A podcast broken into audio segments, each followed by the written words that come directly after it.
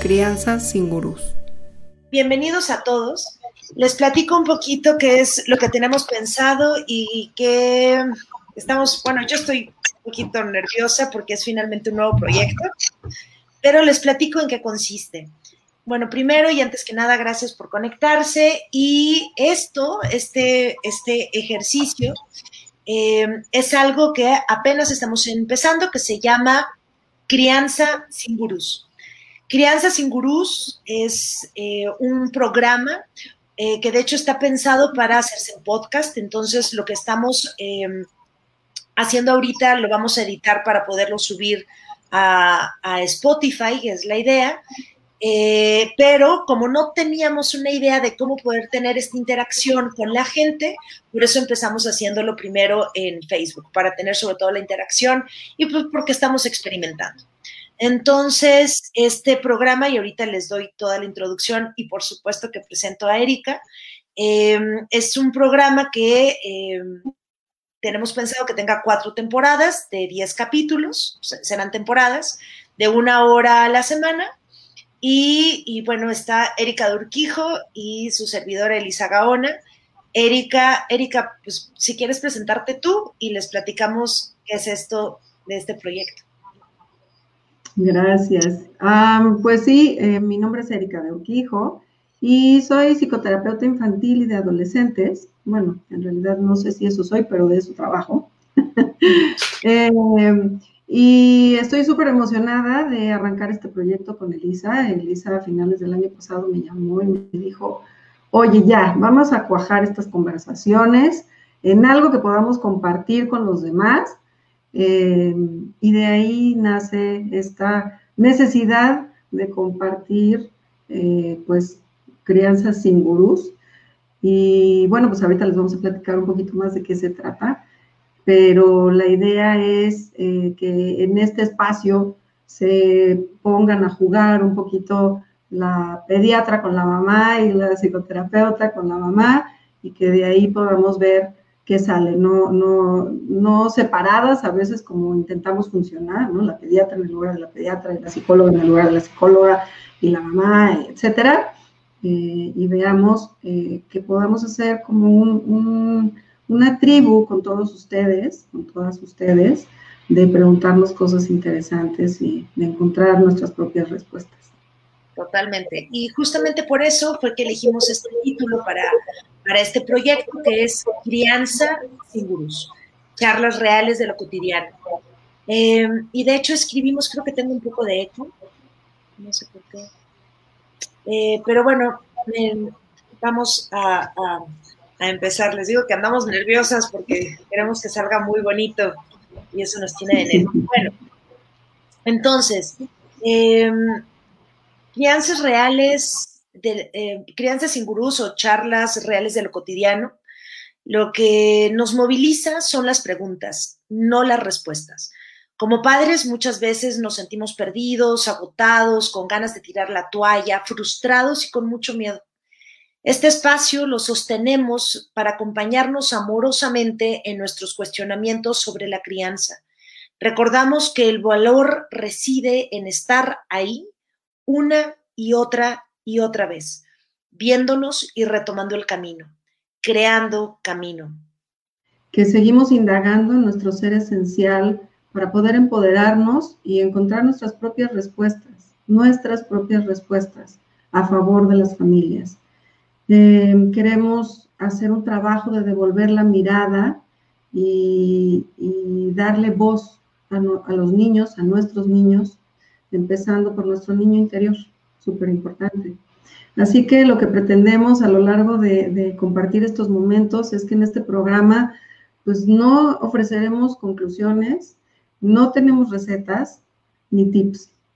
Eh, no buscamos anestesiarnos ni maquillarnos las emociones y desde el lugar más vulnerable que, podamos compartir, agarrar al toro por los cuernos y vivir la crianza desde todos, todos, todos, toditos sus ángulos, los ásperos, los lisos y todos los que nos podamos encontrar. acompañarnos en la confusión y en la búsqueda, en el caos de lo cotidiano, de la manera más honesta, creativa y amorosa posible. Entonces empezamos este proyecto que se llama Crianza sin Gurús, charlas reales de lo cotidiano. Erika de Urquijo, Elisa Gaona y nuestro primer tema de esta primer temporada es uno que hemos escuchado en numerosas ocasiones y que a veces no sabemos de qué se trata, qué se define, qué es, realmente tiene una definición y es crianza respetuosa y en conciencia. Usualmente cuando, cuando Elisa y yo compartimos este tipo de conversaciones, pues partimos un poquito desde el interés común que hemos encontrado en las propuestas que vemos eh, y, de, y, de, las que compartimos también con, con, las personas que vienen a nosotros, que son la crianza respetuosa y la crianza en conciencia. Entonces, cuando nosotras hablamos de esa parte, eh, pues tiene muchas implicaciones, pero eh, para poder tener un terreno en común aquí y estar hablando un poco como de, lo mismo que estemos sintonizados todos los que nos estamos encontrando, no, no, una crianza en conciencia no tiene que ver con una desaparición de la inconsciencia absoluta, ¿no? No es como que le ponemos una goma y lo borramos y entonces entre menos inconsciente, más consciente, eh, y, y, se vuelve como este lugar dual de lo bueno y lo malo, y, entonces nos metemos en un montón de problemas por querer hacer lo bueno solamente y lo malo queda como relegado en un, espacio ahí medio confuso, sino justo es como caminar con una lamparita, lo pienso yo a veces, y tener la posibilidad de alumbrar aquellas cosas que queremos alumbrar, para poderlas mirar desde otro lugar, para podernosla preguntar, para poder eh, decidir, y en vez de estar reaccionando o teniendo estas cosas tan impulsivas que ya para cuando las vemos en retrospectiva decimos, ching, ya se me fue. Claro, ya eh, Exacto, podamos elegir nuestras respuestas. Entonces, en vez de reaccionar, responder. Y, y, bueno, algo que me es para mí muy importante decir es que esta, esta propuesta de la crianza en conciencia no tiene que ver con estrategias inteligentes, como estas cosas ahí maquiavélicas que cómo le hacemos para que mi hijo haga o para que yo deje o para que esto pase o para que esto no pase. No se trata de agarrar masita y hacerla solo como yo creo que debe de ser. En realidad, la crianza en conciencia eh, para mí es una filosofía de vida, es un portal al autoconocimiento, al crecimiento personal. Y si nos damos chance, es un lugar para transformarnos y por supuesto entonces se transforma la relación con nuestros hijos casi eh, mágicamente. Claro, que, yo creo que justamente partimos desde ahí porque lo que comentábamos igual Erika y yo es que em, a veces como padres, no a veces, más bien como padres, buscamos siempre lo mejor para nuestros hijos, tenemos las mejores de las intenciones, queremos que estén bien. Y en ocasiones lo que nos hace falta es voltearnos, ver a nosotros mismos, pero no desde un estado de perfección y de que voy a llegar a un estado zen en donde justamente como lo dijiste Erika, nunca me voy a equivocar y siempre voy a, a vivir en conciencia plena, y sin ansiedad. No es, ese, no, no es esa la propuesta. La propuesta más bien va encaminada a, verme, a preguntarme, a indagarme, a, cuestionarme. Y, y, también a reconocer, creo yo, aquellos terrenos en los cuales no puedo, no puedo caminar, me cuesta mucho trabajo navegar, me, me, me espina, ¿no? Que, son, son estos terrenos que a veces omitimos, evitamos y preferimos ni siquiera voltear a ver porque duele mucho, porque nos sorprende. Y, justamente eh, en estos terrenos y en base a esto es que nos gustaría compartirles pues una experiencia cada una de nosotras de cómo fue que em, este llamado a la crianza respetuosa, a la crianza en conciencia, eh, fue, es un estilo de vida, un, deseo de de hacerlo día a día. Entonces, Eri, te paso, te paso la palabra y, luego me la regresas. Sí, me gustaría a mí compartirles el momento en que, en que justo me encuentro con la crianza en conciencia y se vuelve una opción. Y fue para mí uno de estos espacios como de epifanías personales. Eh, francamente fue profundamente doloroso y, eso es lo que agradezco porque gracias al profundo dolor fue que me detuve a mirarlo. Eh, no le dije no a ese dolor y, eso es mucho de lo que seguramente vamos a estar compartiendo, que, este es un espacio en donde le damos la bienvenida a todo eso. Y, y bueno, pues eh, estas, estos pensamientos mágicos que a veces vamos creando, mi pensamiento mágico era cuando nació mi hija, eh, yo dije, mm, pues creo que tengo varios puntos a mi favor. Eh, yo he practicado, por ejemplo, la meditación desde hace muchos años, muchísimos años, entonces yo contaba eso como una palomita a mi favor. otra cosa que contaba a mi favor para mí, pues son mis estudios en psicología y estaba, yo ya me encontraba eh, casi terminando mi especialización en, psicoterapia infantil y, adolescentes. Entonces dije, bueno, pues seguro otra palomita más y ya con esto me voy súper armada para ser la mejor mamá del mundo, ¿no? Eh, y bueno, pronto, como siempre sucede, nuestros hijos nos encargan, se encargan de, de avisarnos y de decirnos, pues por acá todavía tenemos algo que chambear y hay algo que mirar y hay algo que conocer.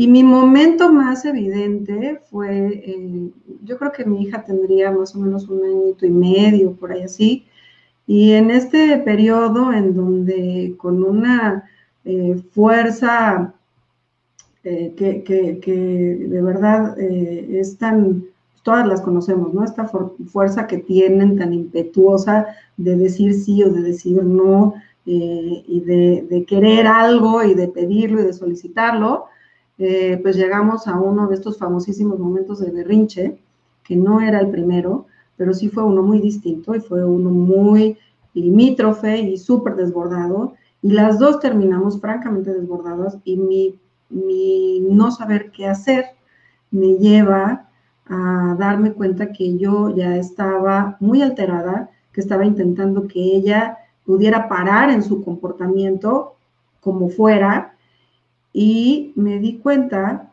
en un momento súper valioso para mí que en ese momento yo necesitaba que ella se callara y que, y como no lo lograba de ninguna manera, eh, ahora me da risa, la verdad, pero me encontraba yo haciendo unas muecas y unos sonidos en donde lo que yo quería era que ella tuviera miedo de lo que yo estaba haciendo, que me tuviera miedo, ¿no? que, aquello que yo estaba eh, tratando de transmitirle a través de alzar mi voz y de las muecas que estaba haciendo era que ella me tuviera miedo. Claro que no lo pude ver con tanta claridad en ese momento, pero sí fue lo suficientemente...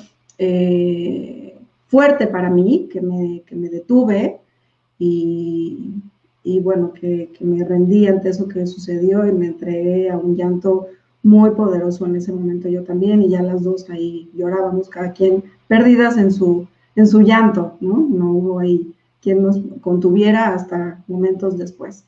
Entonces, darme cuenta de, de esta parte que, que, yo necesitaba que ella tuviera miedo y como yo no lo había sembrado a lo largo del camino anterior, pues ella me veía con una cara de extrañeza y eso, eso, esa mirada fue la que me detuvo. Cuando ella me veía con extrañeza, yo decía, pero si esta es francamente mi mirada más terrible que tengo, ¿cómo es posible que ella no pare, no? Porque muchos tenemos este recuerdo de decir, bueno, es que mi mamá con la mirada, ya, ¿no? exacto, no tenía que decir nada ya con eso. de pistola. Entonces yo quería tener esa mirada y bueno, no, se rió mi hija, pues porque ella estaba desbordada también, pero, pero sí me tocaron otras ocasiones en donde se ella. Y este, y bueno, darme cuenta ante esta vulnerabilidad personal de decir, ¿qué es esta parte de mí que quiere que ella tenga miedo, que necesito que tenga miedo? ¿De dónde salió? Eh, eh, fue muy doloroso darme cuenta de que estaba yo tratando de buscar una estrategia de este tipo y dije, ¿y a dónde vamos a ir a parar si yo no atiendo esto? Y entonces dije, bueno, pues sí, qué bueno que has meditado muchos años, qué bueno que eres psicoterapeuta, qué bueno que te estás especializando en lo infantil y en lo de adolescentes, pero aquí hay algo más que trabajar. y fue cuando me encontré eh, con este camino de la, de la crianza en, conciencia. Claro, sí, gracias, Eri, por, por compartirlo y, y, me parece como tan valioso, como bien lo dijiste, estas epifanías, ¿no? Que te, que te mueven, que te, que te traen, que, es justamente lo que, lo que yo he vivido hasta ahora, ¿no? El, el traer a mi, a, mi presente em, la manera en cómo, no solamente como fui educada, sino en cómo veo que es deseable que los niños sean educados, en el sentido de un tema como muy básico, la obediencia. Pareciera que el niño bueno es el niño obediente, el que, el que hace lo que tú le pides que haga. Y, a mí me, me, saca un poco de urticaria cuando me dicen, pero qué obediente es. Y bueno, mi hijo ayer cumplió un año y medio, ¿no? Y digo, qué obediente.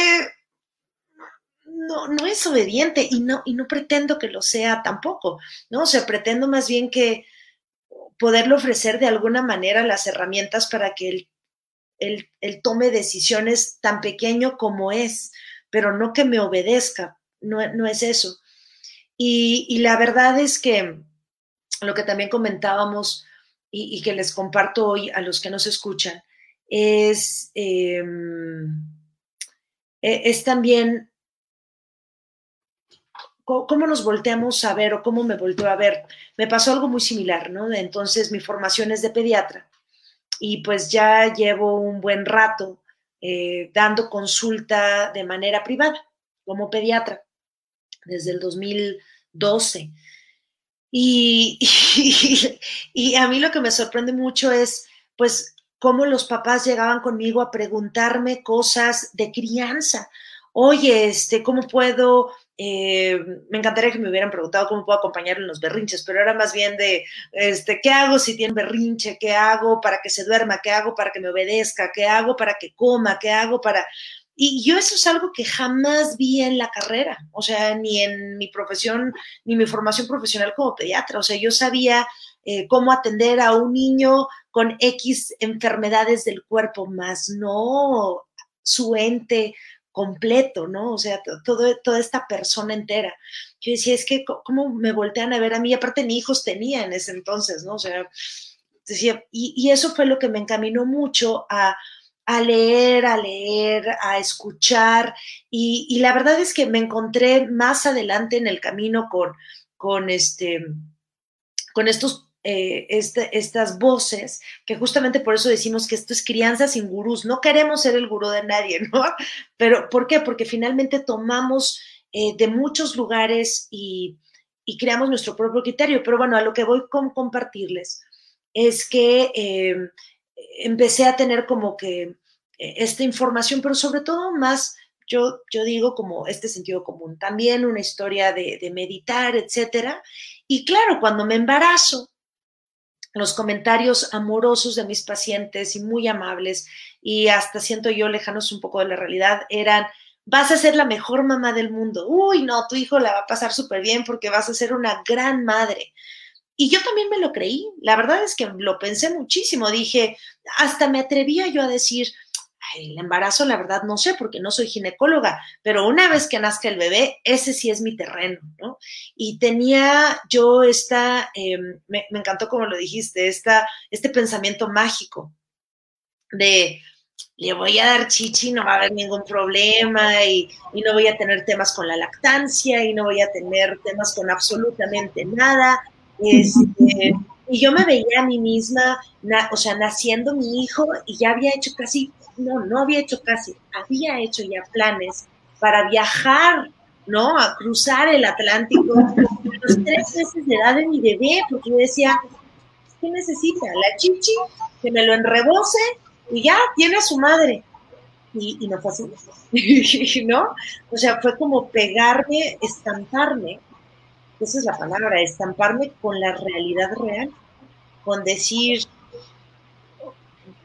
o sea, ¿qué, es esto? Y de verdad mi mente estaba totalmente blanco todo el tiempo. De no tenía ni idea, o sea, me sentía como, de verdad no tenía ni idea. Incluso me acuerdo que vi muy temprano, eh, fue prepandemia, Otto tiene un año y medio, eh, vi a una de mis pacientes que tiene dos hijos, Mariel, me acuerdo muy bien, por algo la vi, para darle creo que su, su cartilla de vacunación, algo, yo no estaba a consulta, pero la vi. Y, de verdad que yo le empecé a preguntar cosas así como de, oye, ¿cómo le haces para esto? ¿Cómo le haces para aquello? ¿No? O sea, cosas de, de criar a tu chamaco. Y, y, se volvió muy simpática y me dijo, eh, bueno, primero me, me contestó todo lo, lo, que yo le había preguntado y me dijo, pero que tú no lo sabes, fueron todos los consejos que tú me diste. Y dije, híjole, la verdad es que no lo sé, o sea, me siento en blanco. Y, y, de alguna forma también con las redes sociales, pues yo me sentía con este, con este, esta insignia, ¿no? De soy la pediatra experta, me la sé todas a todas, y la realidad es que no. Entonces, sin querer eh, ampliar mucho esta experiencia, lo que a mí eh, más me ha resonado, o sea, primero eh, es, o sea, primero fue el, el fragmentarme por completo. De, de, hecho, me acuerdo que Otto tenía tal vez dos meses y fui a una plática de, de Laura Goodman, este, que es una mujer argentina que, que, me, que, que, me, gusta mucho como ella habla, ¿no? Que ella dice, me, me, consideran la gurú de las madres y yo no soy la gurú de nadie. Yo lo único que hago es para proteger a, a, a los niños y al niño interior, ¿no? Que todos llevamos. Pero me acuerdo cuando fui a esta plática y Otto no dejaba de llorar y yo me sentía tan hecha pedazos, ¿no? tan fragmentada, tan partida, tan... Y, aparte escuchando los comentarios alrededor y mis propias voces de no lo estás haciendo bien, este, ya deberías saberlo hacer, eh, y dudar de todo lo que había pensado alguna vez que quería. Entonces, eh, esto justamente eh, el hijo, que el hijo en estas edades tan, tan, diría yo, tan reales, tan presentes, viven en el aquí y en el ahora y nunca más regresan a esa etapa, ¿no? Entonces, ojalá a verte, a verme, y a cuestionarme qué quiero, cómo lo quiero y a darme cuenta. Y eso yo creo que ha sido lo más doloroso, pero al mismo tiempo la mejor oportunidad, creo yo, para poder eh, ofrecerme de una forma más auténtica, no reactiva, no nada más a mi hijo, sino a todos los demás y por supuesto empezando conmigo. Lo que, lo que me hizo cuestionarme y ver, ver, que esa era la parte dolorosa, eh, y perdón que no vea la cámara, pero de verdad es que estoy, estoy pensando es lo difícil que me cuesta conectar, lo difícil que me cuesta conectar con mi hijo, lo fácil que es para mí fugarme, irme rápido, este, meterme a, al trabajo, que es un espacio que domino, a, a, la pediatra que da consejos, que es un espacio que además me da una identidad de un hombre, eh, a la que está lista para, para responder preguntas, experta pero tan alejada de mi hijo. Y lo vi en, y, lo, y vi cómo se manifestaba en su cuerpo, en su cuerpo tan, tan tiernito, cómo lloraba incansablemente cuando yo estaba tan lejos. Eh, porque aunque hacía todo lo de la crianza respetuosa, la chichi, lo porteaba y dormíamos en colecho y por supuesto que le di BLW y, y, ¿no? y eliminación, comunicación, pero estaba tan lejos, tan lejos de él. Y, y fue cuando fue para mí esa llamarada de decir, debo de conectar conmigo para poder conectar con mi hijo. Porque si no, por más que me duerma con él y toda la noche esté pegado a mi pecho, estamos a años luz de distancia. Y como ellos en su cuerpo tan perfecto, en su ser tan perfecto, o sea, tan perfecto porque están tan cerca de su ser esencial, son ellos, ¿no? No están, no, no, no, no. Sí Sí, es que, es que justo eh, esto que estás diciendo a mí se me hace súper importante porque parte de lo que nos empieza a meter en esta gran controversia es que estás ante un ser muy esencial, literal. O sea, no, no, no es lo mismo a lo mejor, digo, toda proporción guardada, por supuesto, pero te sientes mucho más encuerada ante un bebé ¿no? Que un niño más grande, que por ejemplo al niño más grande le puedes decir, ay, me estás pidiendo, este, ya me cansé de que siempre estarte haciendo de comer o lo que sea.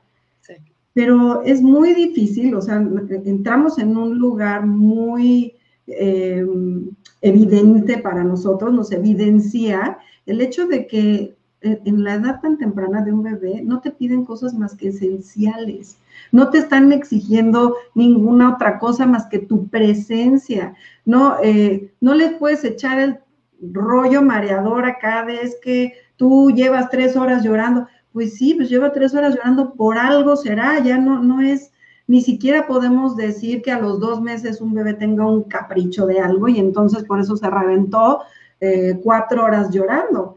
Entonces, cuando no tenemos cómo culpar al otro, cuando no hay, ¿y de dónde le saco que, a ver, ya no te desbordes así, le podría yo haber gritado a mi hija, pero ¿qué, le podía yo pedir al año y medio? Entonces, queda uno tan francamente evidenciado ante su propia imposibilidad, ¿no? Que no tienes cómo justificar el gritar o el decir el otro es el malo o el, o el otro es el que me, hizo, ¿no? Estas frases que tenemos de, decir tan aprendidas de me hiciste enojar, ¿no? Entonces el otro nos hace enojar y nosotros no tenemos nada que ver con ese enojo aparentemente. Pero entonces a esa edad, ¿qué les decimos? Me hiciste gritarte, me hiciste pellizcarte, me hiciste eh, desbordarme.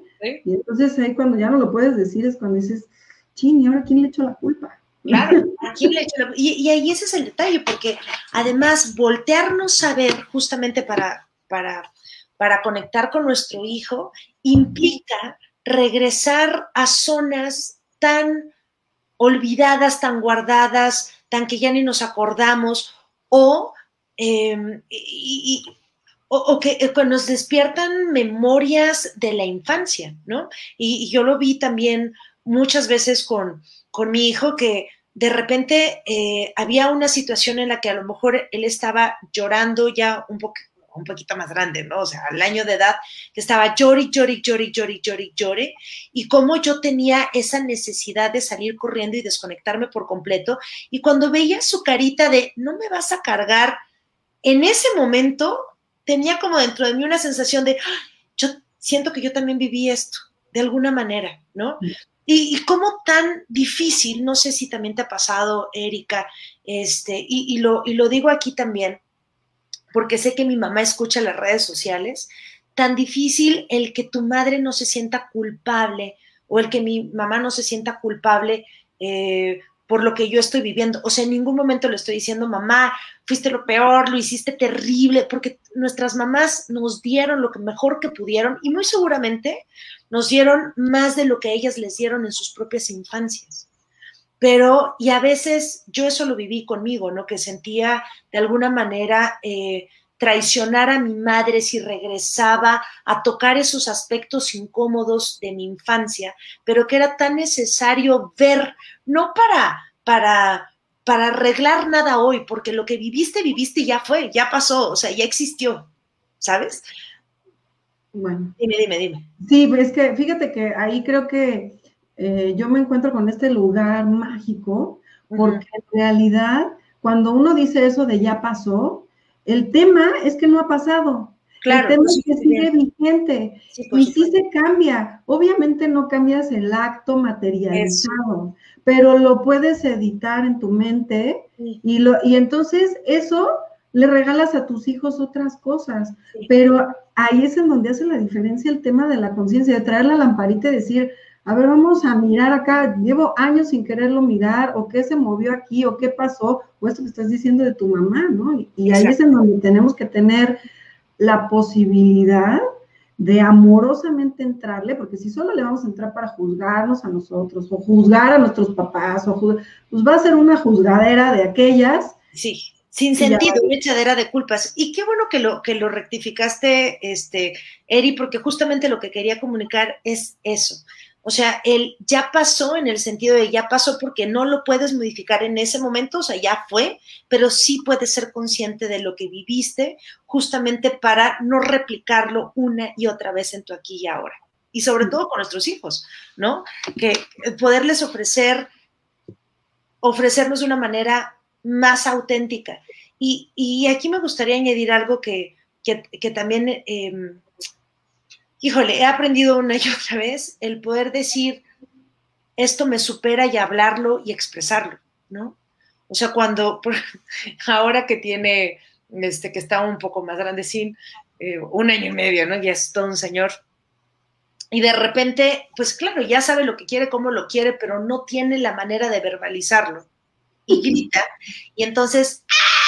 Y, yo le digo, ¿no? Así de, ya sabes, uno como mamá queriendo aplicarle todo, entonces, hijo, acuérdate, ya te enseñé tu lenguaje de señas. Hazme, ajá, este, más, por favor, y ¡ah! ¿no? Ya ha habido momentos en los que de plano reconozco y digo, estos gritos están superándome, no puedo más. Y hablo con él y le digo, Otto, em, me siento desbordada. No es por ti, es por algo que yo he vivido. Y necesito poner una pausa. Tu papá va a quedarse contigo un rato. Y me voy, un rato. Porque él también, creo yo, el, el reconocer lo que a veces no podemos dar, eh, nos permite ser creativos para pedir ayuda o encontrar otra solución. Y justo ayer en la noche le decía a mi esposo, ¿no? Le decía, ahora entiendo cómo hay tantos niños maltratados, que una cosa es entender más, no justificar, ¿no? Pero entiendo por qué, pues porque cuesta trabajo conectar con uno mismo, cuesta trabajo el pedir ayuda, cuesta trabajo, en esta instancia que hoy nos pide ser madres tan perfectas y que hacen todo y que aparte lo hacen bien, este, cuesta trabajo conectar, ¿no? Mm. Y ahí viene la desesperación porque se desborda, que fue lo que tú viviste también, el desbordamiento total, ¿no? Así es. Acá, imponer con miedo. Acá me gustaría leer que, que Denise está colocando dos de sus preguntas. ¿Cómo conectar auténticamente con nuestros hijos? Y cómo saber cuándo al fin lo logramos. ¿Qué, qué, pues qué, preguntas, ¿no? Qué preguntas tan, tan profundamente a veces dolorosas ya verse en la pregunta, porque, eh, pues, o sea, yo a veces me, digo, ¿no? ¿Cómo, ¿Cómo, es que a estas alturas de, mi vida, mi hija en este momento tiene ocho años, todavía me estoy preguntando cómo conectar con ella? Con, con, este precepto de se supone que yo ya debería de saberlo y a la fecha todos los días eso cambia, evoluciona, yo también me voy transformando, voy evolucionando y el reto de hace dos años no es el reto de hoy. Y cómo conectaba yo y la respuesta a esta pregunta cuando ella tenía un año no es la misma que encuentro hoy. Y, entonces de pronto se antoja como doloroso porque uno dice, bueno, en este lugar de quererle dar lo mejor, se supone que yo tendría que tener la respuesta. Pero bueno, algo que, compartimos Elisa y yo y que por eso estamos en esta iniciativa es que finalmente lo que sí entendemos es que lo que nos ha movido y lo que nos ha llevado a este lugar de, todos los segundos, intentar algo diferente y a conocernos, es la pregunta, no llegar a la respuesta, porque a veces pues lees 20 libros y te encuentras 20 respuestas y vas con 20 psicólogos o con 20 pediatras o con escuchas este programa de acá y, y bueno, eh, capturar un montón de información en nuestro cerebro no es lo que realmente hace la diferencia y es parte de lo que por lo menos hoy yo quiero comunicar, ¿no? O sea, pues sí, chutarme toda la carrera, eh, años de, ejercicio profesional, eh, la especialidad, haber meditado, porque esa es luego la fantasía, ¿no? Esta, esta paciente que a ti te decía, bueno, pero pues es que tú, tú sí sabes, ¿no? Tú, tú ya te las vas a saber todas, esta idea de pues yo me las voy a saber de todas, todas, es porque creemos que los datos nos van a dar todo para entonces ir y hacerlo, eso que decimos, perfecto. Sí, nos van a dar el instructivo y, de verdad que cuando leemos las preguntas que nos escriben, eh, que, era, que era lo que platicábamos Erika y yo, ¿no? Debemos de tener una corneta para que nos avise cuando queramos este, dar soluciones, recetas de cocina, tips y manuales porque justamente eh, aquí la idea es eso, o sea, no, no hay una receta de cocina, no hay un manual. Qué, agradable sería el poderlo tener, pero al mismo tiempo que, encorsetado, ¿no? También sería la experiencia y la vivencia, porque eh, yo puedo dar algún consejo ahorita que escribe Laura Marín, ¿no? Este, cuando te sientes desbordada y no haya ninguna otra persona alrededor que te apoye, ¿qué hacer? Y justamente es eso, o sea, Em, cada momento es diferente, cada niño es distinto y el mismo niño, como tú lo dijiste, Erika, en sus diferentes etapas es distinto y nosotros vamos modificándonos. Entonces, eh, ahí, ahí lo que la invitación es preguntarnos, preguntarnos y volvernos a preguntar. Claro, porque esto que ya está haciendo, por ejemplo, Laura, ¿no? Decir, bueno, pero ¿qué hacer cuando te sientes desbordada? Pues nuestra invitación es justo, vamos a colocar aquí todas las preguntas, vamos a darles un lugar, porque además no es que se queden así, o sea, a veces no, ni siquiera nos animamos a preguntarnos porque nos da pesar, ¿no? Decir, ¿cómo es que yo tengo esa pregunta? O cómo, no, prefiero mejor ni anotarla ni pensarla. O la voy a plantear cuando haya alguien que me la vaya a responder y que me vaya a decir qué, ¿no? Y ya sea la vecina, la amiga, la experta, la profesional, la que medio sabe lo que no sabe, a la que le encanta opinar, todos siempre estamos muy dispuestos a estar diciendo qué debería de hacer el otro. Sí, claro. Eh, pero lo interesante es como tener esta libreta, ya sea literal, física o en nuestra mente de nuestras propias preguntas, porque eso hace que se desate un proceso interior muy particular, muy único de cada quien, y que si le damos ese espacio a las preguntas, entonces se empieza a generar una disertación interna bien interesante, y eso es lo que queremos nosotros darnos cuenta, porque pues a lo mejor en esta hora de, encuentro, pues vamos a poder contestar cinco preguntas. Y con esas cinco preguntas, supongamos que en el mejor de los casos vamos a responder a una gama de 20 preguntas en total, porque más o menos una se encuentra en la otra. Y el resto de la vida y el resto de los momentos, pues no están ahí los libros, los expertos, etcétera. Pero si más bien nos dedicamos a nosotros ser esa herramienta contestadora de preguntas o por lo menos eh, que va eh, definiendo un poquito más su, propia intuición, su propia eh, mecanismo de supervivencia y luego de, respuesta, empezamos reaccionando y luego podemos caminar a una respuesta y algo más decidido y elegido. Entonces, me imagino así esta hoja de cuaderno, Laura, que diga arriba qué hacer cuando me siento desbordada y no hay ninguna otra persona a mi alrededor que me apoye.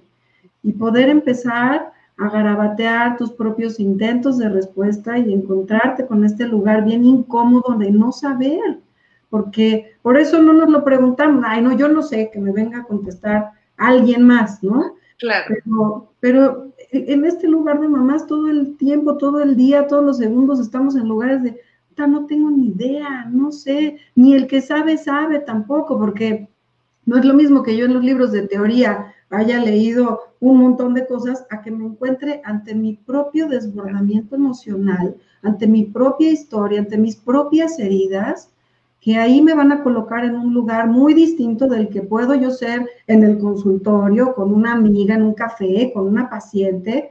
Pero bueno, por eso está este dicho de eh, no es lo mismo los toros desde la barrera, ¿no? O sea, ya que estás ahí, pues te van saliendo las cosas más inerciales, las que estás más familiarizada, las más orgánicas, y tener, eh, o sea, creo que si en algo coincidimos Elisa y yo, es que estos espacios son de mucho valor en el sentido también de muy valientes, ¿no? Tener el valor con nosotras mismas de decir, pues ahí me voy a ir encuerando y a quitarme eh, el maquillaje y el peinado y a verme en, serio decir, ajá, ahí tengo esta herida y ahí tengo esta otra y en esta no me encantó tanto y en esta me encanto pero no me sale, y, ¿no? Entonces, esta hoja que tiene esta pregunta es, me parece, una muestra de amor hacia uno mismo y de permitirnos garabatear e irnos encontrando en esos espacios eh, incómodos. Claro, y, yo creo que finalmente eso es lo que nuestros hijos también buscan de nosotros, ¿no? Buscan lo auténtico, lo real, eh, no, no, no el querer pretender ser lo que no somos. Eh, y, esa es una forma ya de por sí de conectar.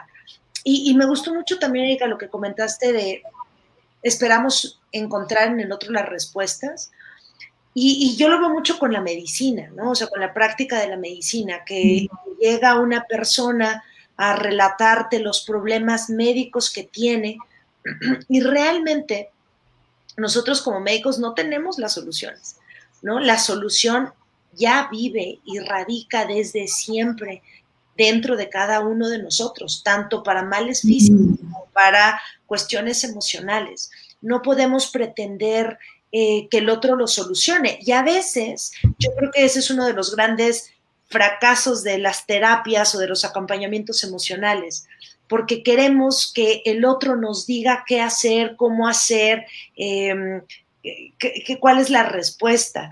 Y, a veces lo que nos encontramos con, estos eh, terapeutas o acompañadores emocionales, sea cual sea la práctica, son más preguntas a nuestras preguntas, ¿no?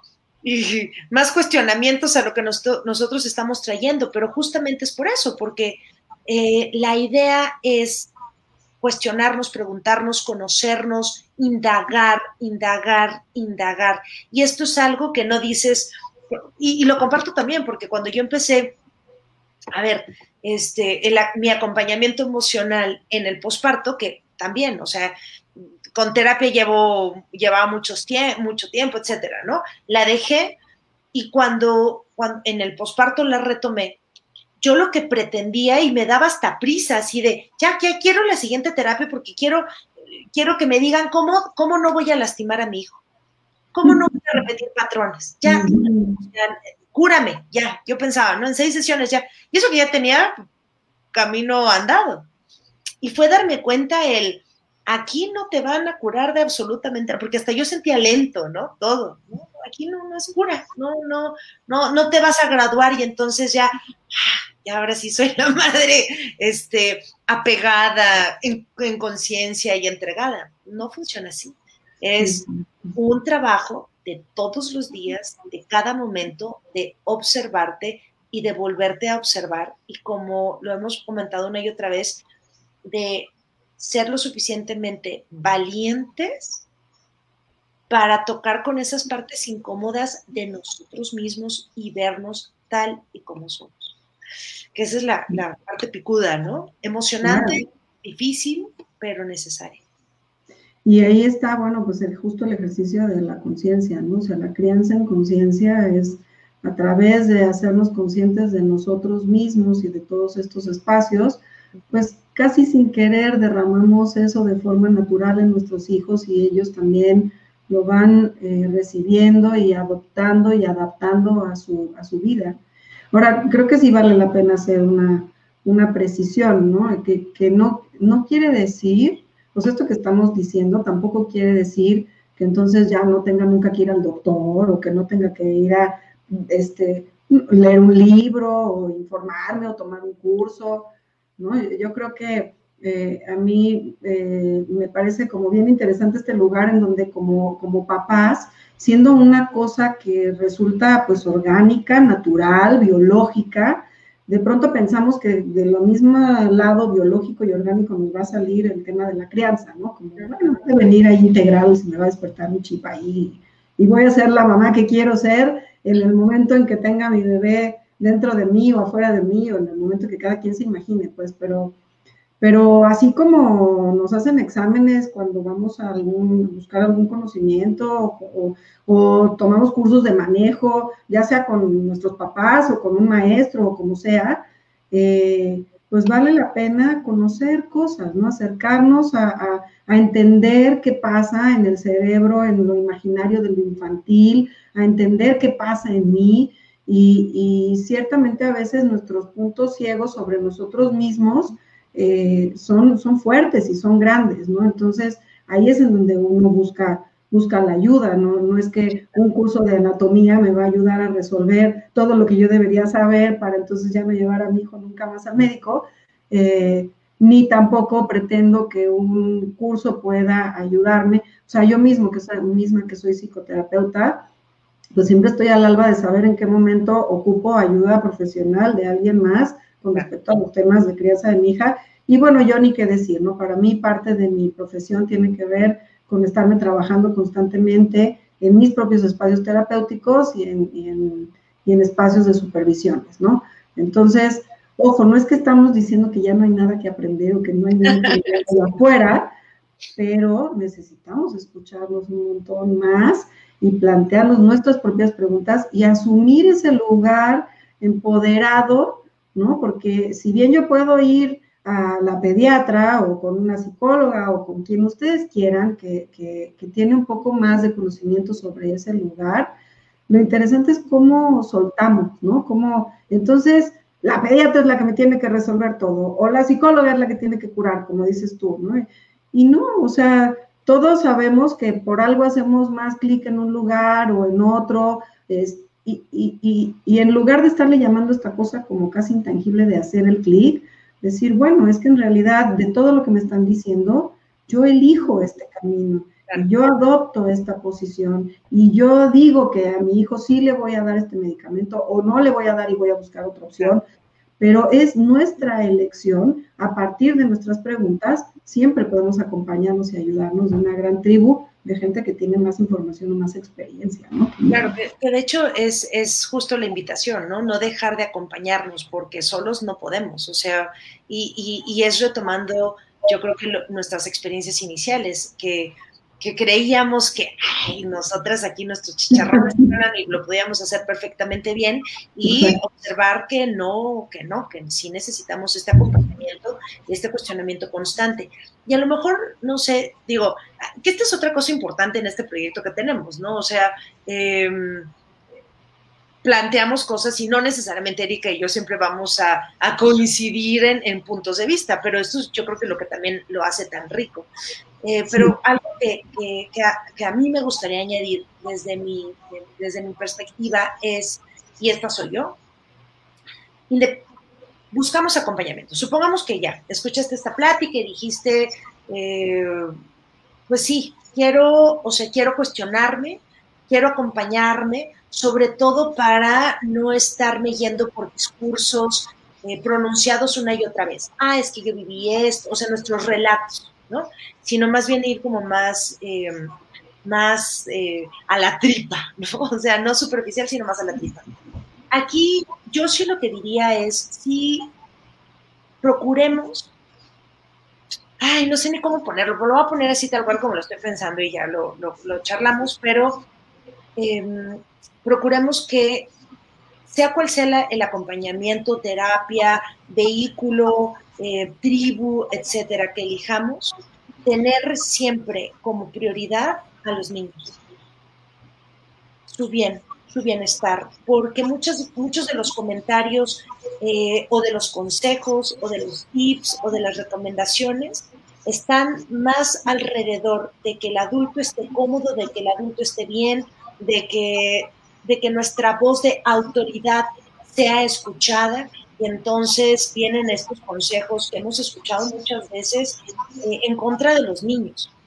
De, mm. de, llorar, una nalgada a tiempo vale más que mil palabras, que te obedezca, tiene que conocer cuáles son los límites, este, eh, no, no dejes que te controle, que te chantaje. Entonces, todo esto está enfocado, primero, visto desde una perspectiva del adulto, y segundo, el, siento yo, y esto lo veo mucho como, pues como pediatra y como, déjate como pediatra, como ser humano que camina en la calle y que ve las relaciones de los adultos con los niños, lo que a mí me duele mucho es eso, o sea, que el que la acaba perdiendo y la que la saca peor son los niños, en el 90% de los casos. Entonces, yo lo único que diría es eso, o sea, porque hay muchas prácticas que se ven muy como y lo estoy diciendo aquí sin pelos en la lengua, ¿no? Así, muchas prácticas como muy amorosas, muy, este, muy disciplinas positivas que a veces están malentendidas o mucho crianza con apego y crianza de conciencia que a veces también están, creo yo, malentendidas y que son más predadoras del niño que otra cosa. Ya, lo saqué de mi ronco pecho. Sí, yo creo que, bueno, o sea, finalmente ahí me da un poco de risa porque, porque justo son las cosas que traemos en nuestro ronco pecho, ¿no? Y nuestras propias historias nos van llevando a platicar. Y, bueno, pues algo que, que, hemos comentado y que hemos compartido tú y yo, Elisa, es, es justo este, eh, hay un, ahorita me acordé, me vino a la mente, hay un libro de una autora que se llama Françoise Dolto, que yo me identifico mucho con ese título, ¿no? Que se llama En defensa de los niños. Entonces, de pronto, eh, eh, pues enarbola uno este, este lugar desde esta trinchera eh, pues porque alguien necesita hablar, ¿no? Y, y, ayudarles a que puedan elevar un poquito más su voz. Pero, pero bueno, la parte que me da risa es porque, porque justo, o sea, a veces las preguntas que nos planteamos es porque tenemos niños interiores confundidos, ¿no? O sea, en donde, pues bueno, pero, pero si entonces ya no es obediente eh, y yo no le inculco esto que llaman como un valor, ¿no? Ser obediente, chin, ahora eso significa que voy a tener que estarme preguntando qué hicieron mis papás, porque yo sí era súper obediente y era parte de, de, ser buena o de estar bien o de ser una buena hija. Y, no, hombre, ¿cómo crees que voy a poner en duda? Yo lo que hicieron mis papás y mis papás me aman mucho y me dieron lo mejor. Entonces siempre nos va a meter en vericuetos y en lugares de cuestionarles un montón de cosas bien interesantes. Eh, pero sí, o sea, finalmente la intención es cómo encontrar un lugar respetuoso con todos los seres, ¿no? En donde, en donde nos abordemos desde un lugar amoroso y, que podamos, eh, porque esto que tú estás diciendo, para mí era preguntarme en, ese, en esta que les compartí hoy, que, fue un momento tan vulnerable para mí, eh, era preguntarme años de educación y, temas culturales súper arraigados, de decir, aquí la que debe saber qué hacer soy yo, la que, la que se supone que las debe de tener todas controladas soy yo, y esta niña desbordada sin quererlo me está haciendo ver mal, y yo quedo mal conmigo porque tiene un año y cachito, y yo a mis treinta y pico no tengo ni la menor idea de qué hacer. Entonces, para tapar que yo no tengo ni idea de qué hacer, entonces, ahora etiqueto a mi hija como ustedes quieran, ¿no? A veces los llamamos berrinchudos, a veces los llamamos insaciables, a veces los llamamos es que esta niña no duerme bien, a veces les ponemos un montón de etiquetas, ¿no? Sí, sí, sí, sí, sí. Sí, totalmente, totalmente, demandantes, etcétera, etcétera, y, y, no va por ahí, ¿no? No va por ahí la cosa. Me gustaría mucho leer lo que nos comparte Helen López, que dice, em, yo deseé tanto a mi hija, y cuando la tuve en mis manos no supe qué hacer con ella. Pero estas pláticas me ayudan tanto a mejorar porque me cuesta ser una madre presente, me preocupo por su ropa y comida, pero a veces la abandono tanto sentimentalmente. Y yo digo, no sé, a lo mejor yo añadiría el no es mejorar, es darte cuenta, ¿no? Es darte cuenta porque el, el, son sutilezas, pero que también la tenemos muy metidas. Quiero ser una mejor madre lo único que tu hijo quiere y pide y necesita es tu presencia, que estés. Y que si te fuiste y te volaste por nuestros actos y, automáticos, no pasa nada. Mientras haya vida, habrá otro segundo para volverlo a hacer una y otra y otra vez. Y siempre irnos más profundo, más profundo. A ver, em, el niño está, el niño está en un berrinche está llorando y está en un berrinche, ¿por qué? ¿Qué? Si me voy unos pasos atrás, a lo mejor es porque no pude conectar con él de alguna manera. Tal vez el niño me estuvo diciendo y diciendo o mostrándome, oye mamá, oye mamá, oye mamá, oye mamá. No conecté en lo absoluto, ni siquiera lo escuché. A mí eso me pasa, está muy cañón. Ni siquiera lo escuché y de repente, ¡fua! desborde total porque pues es la única, o se rompe un plato, o rompen algo, o, ¿sabes? Porque es la única manera en donde se llama y te regresa a la realidad de, ah, aquí estoy. Entonces, cada, cada segundo hay una oportunidad. Ya nos vamos a tener que ir, se pasa bien rápido el tiempo. sí, eh. Se pasa, sí, como siempre, ¿no? Como siempre. Y aquí dice Dano, justo, la tarea más difícil en esta vida es estar presentes y conectar con nosotros mismos. Realmente es muy duro. Y lo es, pero pero no por eso es necesario. Yo voy a disentir, no es la más difícil. Claro, nos cuesta trabajo porque no la hemos practicado, porque no es lo que nos enseñaron, porque culturalmente no estamos, no, o sea, no hemos ido al gimnasio de la presencia, pues no hemos ejercitado el músculo. Pero en cuanto empezamos a practicarlo, vuelve, vuelve este lugar que se va sintiendo casi más orgánico. Entonces, vamos a, quitarle esta mala fama a esta parte de la presencia de qué difícil. Claro, se vuelve un acto de valentía, se vuelve un acto controversial, se vuelve un acto a veces triste, a veces doloroso, a veces, pero tenemos una gama gigantesca de palabras para poderle poner ahí, que difícil me parece que lo dejamos así súper cortito y siempre está a la mano, siempre está queriendo estar ahí esa presencia, ¿no? Entonces, Justo una de las definiciones principales de la crianza en conciencia es nuestra, nuestra presencia. Y la lamparita siempre la traemos en la mano. El asunto es acordarnos, encenderla y ocuparla. ¿Es difícil prender una lámpara? No, pero si no estoy acostumbrada, no me enseñaron, no lo practiqué, pues me va a salir otro hábito, pero en defensa de la presencia tratamos de de encontrarla desde este lugar como mucho más amorosa, que sí, tiene sus incomodidades muchísimas. Sí, y también este, con esto, les comparto rápido, muy, muy en pos lo que dices de em, cuando empecé en, en el posparto, mi acompañamiento nuevamente, que yo le decía a Erika, estoy furiosa, me choca, me, no, no quiero, ¿no? ¿Te acuerdas? Este, y algo que a mí me dolió mucho fue que, me dijo, ¿no? Porque en ese momento mi, duda era, ¿sigo trabajando o estoy con mi hijo? Porque quiero estar con mi hijo, pero, este, pero también me gusta mucho lo que hago y también necesito ese ingreso económico y entonces quiero que mi hijo sepa que soy una mamá que trabaja y que no sé qué, pero también quiero, ¿sabes? O sea, quería estar en todos lados al mismo tiempo y eso me generaba mucha ansiedad. Y, y en su momento quien me acompañaba me dijo algo que, cuando me lo dijo, híjole, mano, hasta me ofendí, me dolió y dije, ¿ya qué? ¿No? que se vaya. Exacto, vaya. Me dijo, pues, aunque renuncies a tu trabajo y te quedes todo el tiempo con tu hijo y le des pecho sin fin y duermas en colecho con él y lo cargues para todos lados, no vas a conectar con él. Y dije, ¡ah! ¿Qué? ¿No? Y después viéndolo para atrás dije, sí es cierto, porque estamos acostumbrados, o aunque sea yo hablo en primera persona, acostumbrada a que si tengo mi lista de crianza con apego, ¿no? Chichi, check. Este, leche materna, check. Colecho, check. Eh, lo porteo, check.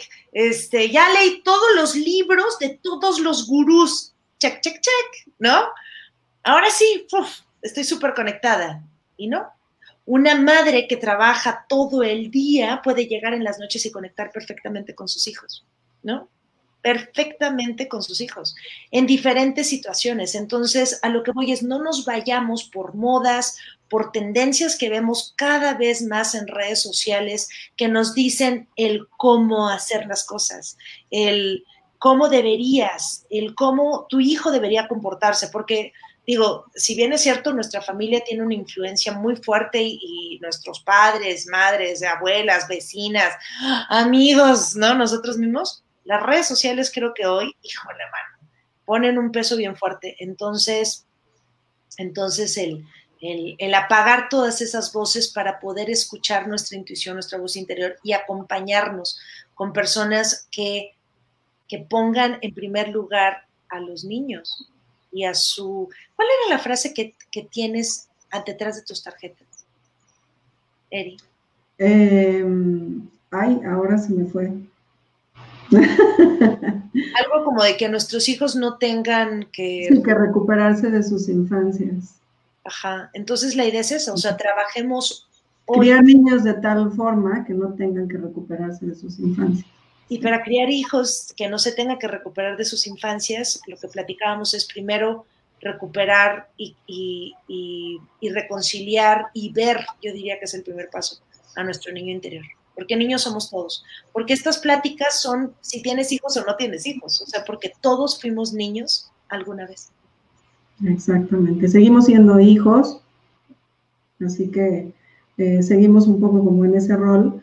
Y, bueno, eh, en, este, en este tono de, cerrar, pues quedarnos con esta, eh, voy a leer un poco lo que dijo aquí Rosy, que dice, hola, buenas tardes, tengo una niña de un año exactamente, ella desde que nació se enojaba por moverla, refunfuñaba, ahorita tiene muchos, muchos desbordes emocionales que no sé qué hacer, No se le inculcan, no ve a alguien que los haga, por imitación no lo hace, dejé de trabajar para estar con ella, no sé qué hacer. Entonces, desde este espacio, pues, como ya sabemos, la invitación es a estar en lo incómodo, a, estar en este no saber qué hacer, a empezar a buscar tus propias preguntas. Eh, si necesitas eh, ayuda profesional, darse la oportunidad también de buscarla como para, para, irte acompañando, que es esta palabra que nos gusta mucho Alicia y a mí, acompañarnos en, en ir encontrando nuestros caminos. Y, y bueno, creo que, que, estés hoy en este programa en donde hemos hablado tanto de la presencia y de la conexión, eh, pues te puede llevar a, preguntas quizás interesantes y explorar por ahí eh, cómo, cómo te sientes y cómo se siente tu niña con respecto a eso. Entonces, abramos una libretita y pongamos todas nuestras preguntas. Sí, totalmente. Entonces es eso, voltearnos a ver a nosotros. No, no nada más, digo, sí, por supuesto, a los niños, pero el niño está, yo lo que digo, híjole, y sí nos podemos ir mil años, pero apenas em, una amiga muy amada tiene a su niña con, con una alergia, ¿no? Y, y, está la nena pues muy incómoda, muy incómoda, bueno, estaba muy incómoda, muy eh, llorando, sufriendo, pasándola mal y pues su mamá junto con ella.